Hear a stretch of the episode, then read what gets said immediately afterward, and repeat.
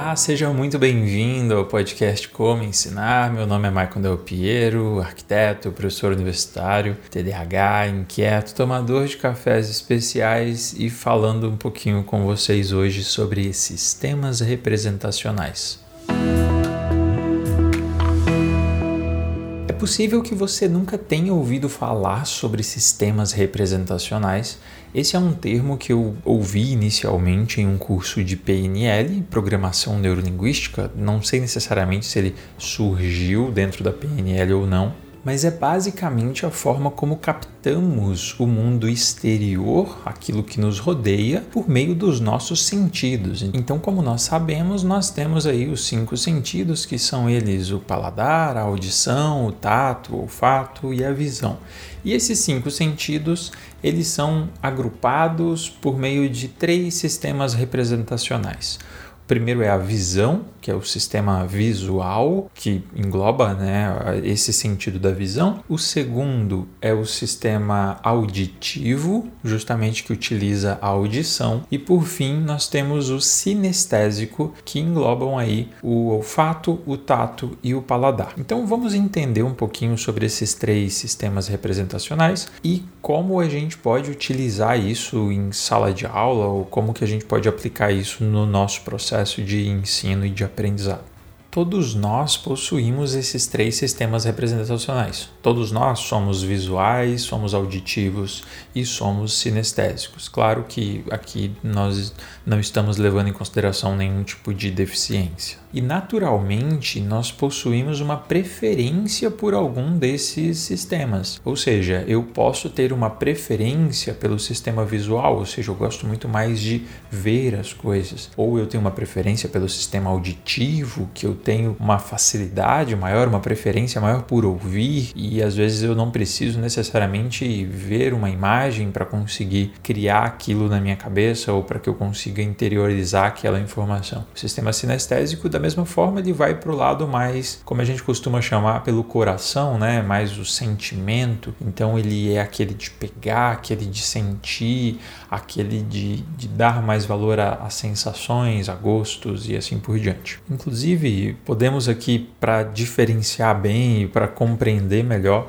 nós poderíamos falar talvez sobre movimentos oculares, como cada uma dessas pessoas reage. Por exemplo, o visual ele tem um movimento ocular desfocado ou para cima à direita ou para a esquerda, porque geralmente ele está no campo da imaginação, né? Quando a gente olha para cima é quando a gente está criando alguma coisa. Se eu peço para você, por exemplo, ah, é, imagine um elefante rosa com umas pintinhas amarelas no meio da sua sala, muito provavelmente que o seu olho foi direcionado para cima justamente para acessar esse lado da imaginação. O auditivo ele tem esse movimento ocular no horizonte, na linha mediana, então ele acaba ficando ali no meio, enquanto que o sinestésico ele costuma abaixar um pouco mais é, a sua visão, que é uma forma que a gente tem de conectar com o nosso interior. Por exemplo, quando a gente está um pouco triste, que a gente está chorando, é, é, muito comum que a gente abaixe a cabeça, que a gente fique com o olhar para baixo. Observe uma criança, por exemplo, quando ela está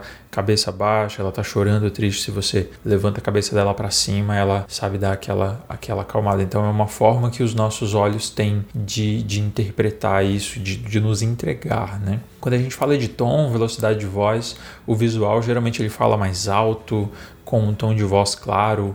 O auditivo ele tem um tom melodioso, ressoante, em ritmo médio, frequentemente com ritmo subjacente, e o sinestésico ele tem uma tonalidade baixa e mais profunda, frequentemente lento e macio com pausas.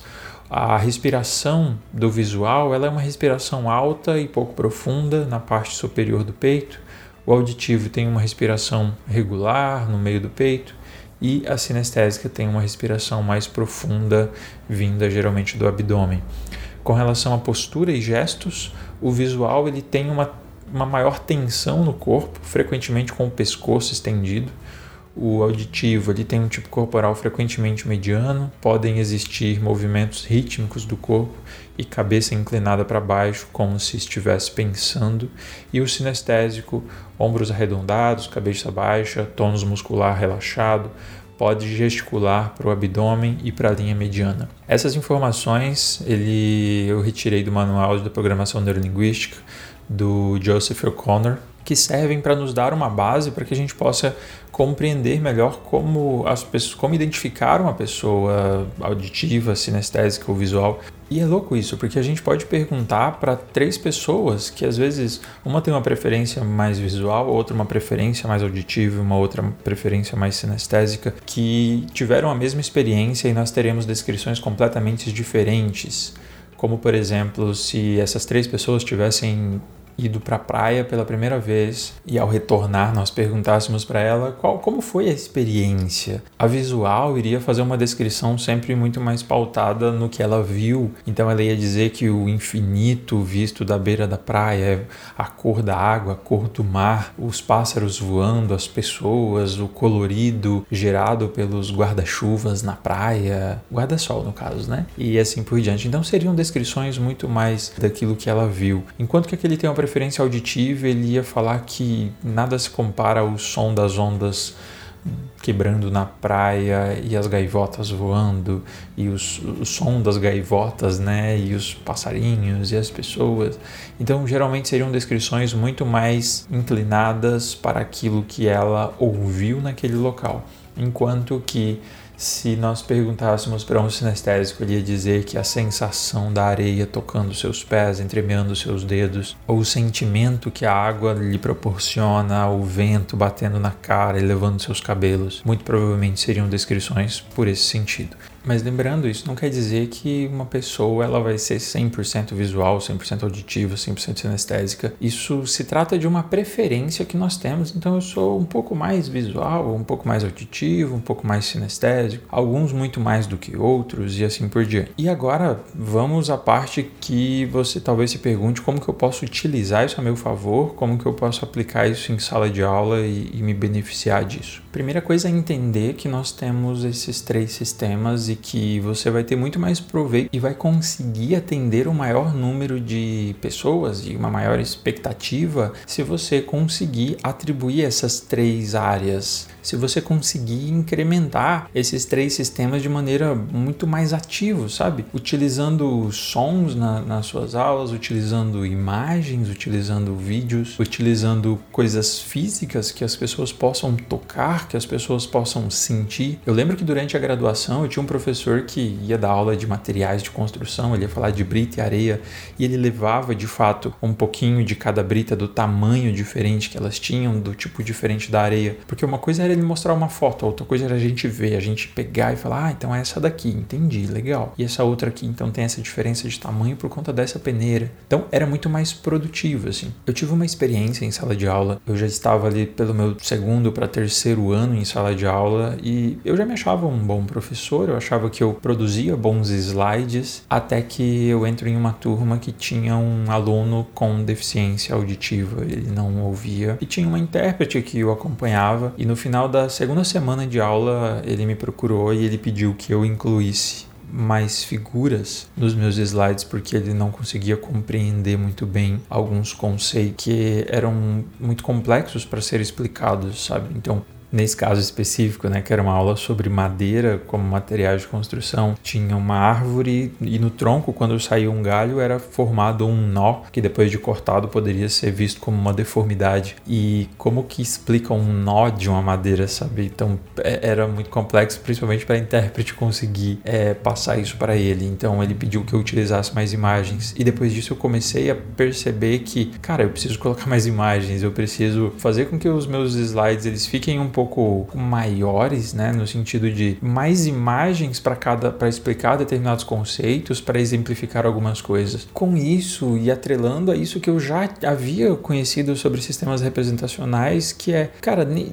nem todo mundo vai conseguir compreender aquilo da mesma forma, independentemente se era esse aluno, por exemplo, que tinha uma limitação por não conseguir ouvir aquilo que eu falava e dependia de uma intérprete para passar aquilo para ele, mas às vezes eu tenho um aluno aluno que ele não consegue muito bem prestar atenção naquilo que eu estou falando por horas e mais horas. E ele precisa de uma pausa para que eu mostre uma imagem ou que eu de fato traga alguma coisa material que ele possa ver, que ele possa pegar e ele possa entender que aquela ligação é feita daquele outro meio e assim por diante. Eu comecei a aplicar isso também nas aulas de projeto elétrico, onde eu explicava como era feita uma ligação de um, uma lâmpada por meio de três interruptores e eu desenhava imensos gráficos no quadro e os alunos ficavam, meu Deus, e agora o que a gente faz? E eu passei disso para eu levava os interruptores, os fios, as lâmpadas e a gente montava aquilo em sala e eles entendiam e depois eu ia pro quadro e eu aplicava, ó, tá vendo esse aqui significa aquilo que a gente fez, então ficava tudo mais fluido. Então, o ponto é para resumir, a gente não se delongar ainda mais, entender que a gente precisa cada vez mais incorporar essas três formas. Né? Tanto o auditivo, que é o que a gente já faz, que é o falar, né? Estamos ali falando, falando, explicando conceitos, esse é o mais comum, mas os auditivos são a, em menor número. Né? As, as, pessoas que têm essa preferência auditiva, normalmente elas estão em menor número. Em primeiro lugar, nós temos os visuais, então são as pessoas que precisam ver, você precisa mostrar uma imagem, um vídeo e assim por diante. E em segundo, nós temos os sinestésicos, que eles precisam muito de pegar, eles precisam de sentir aquilo, eles precisam muito fazer.